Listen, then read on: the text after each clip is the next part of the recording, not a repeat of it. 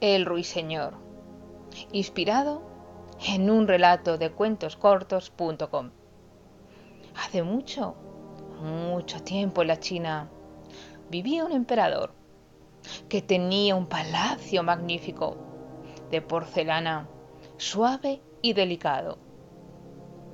Tenía un jardín tan extenso que el jardinero, encargado de cuidar sus exóticas flores, no sabía dónde empezaba y dónde terminaba. Tenía un frondoso bosque, al final del cual había un mar azul y profundo. Allí vivía un pajarito llamado Ruiseñor, cuyo canto enamoraba a quien lo escuchaba. Muchos viajeros llegaban a la ciudad del emperador y se quedaban maravillados por la porcelana de su palacio, por sus jardines y por su mar azul y profundo.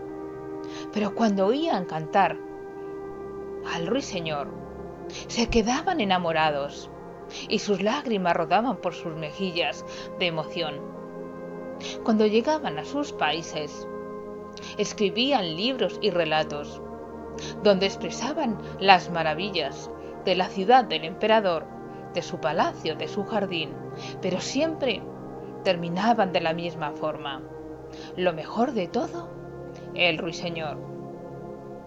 Los libros se extendieron por todo el mundo y llegaron a manos del emperador, el cual, sentado en su trono de oro, los leía una y otra vez.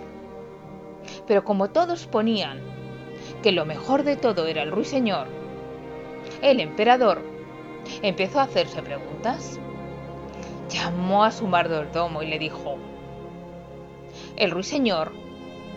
Los libros ponen que lo mejor que hay en mi reino es el ruiseñor. ¿Por qué nadie me ha informado sobre él? El mayordomo se defendió, diciendo que nunca había oído hablar de él.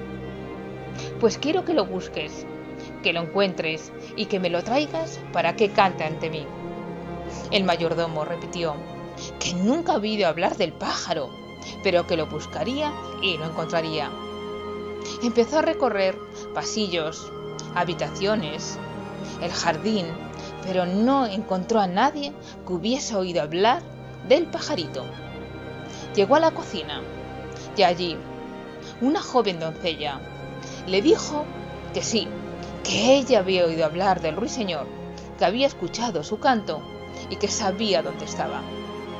Entonces, el mayordomo le dijo que, si traía al pajarito al palacio, la recompensaría con un trabajo mejor. La doncella le dijo que la acompañasen al bosque, que ella les indicaría dónde se encontraba el pajarito. Y así lo hizo. Se dirigió hacia el mar, azul y profundo, y señaló, allí, allí está, posado en esa rama. Se trataba de un pequeño pajarito gris, pero comenzó a cantar, y su canto era tan maravilloso que el mayordomo y todos los que le acompañaban empezaron a llorar de emoción. Le dijeron, ¿cantarías ante el gran emperador? El pajarito les dijo que sí y les acompañó. Allí, en medio del salón, les estaba esperando el emperador con una percha de oro para que se fijase el pajarito.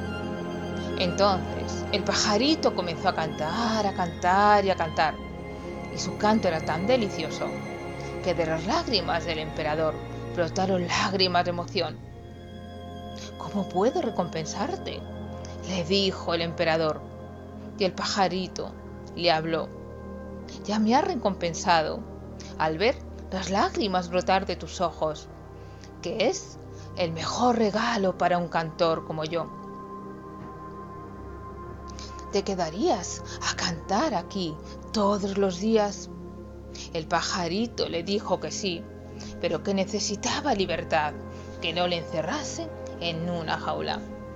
Y así pasó tiempo y tiempo, y el emperador todos los días se deleitaba con el canto del pajarito.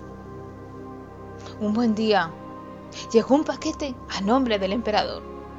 En el paquete ponía Ruiseñor.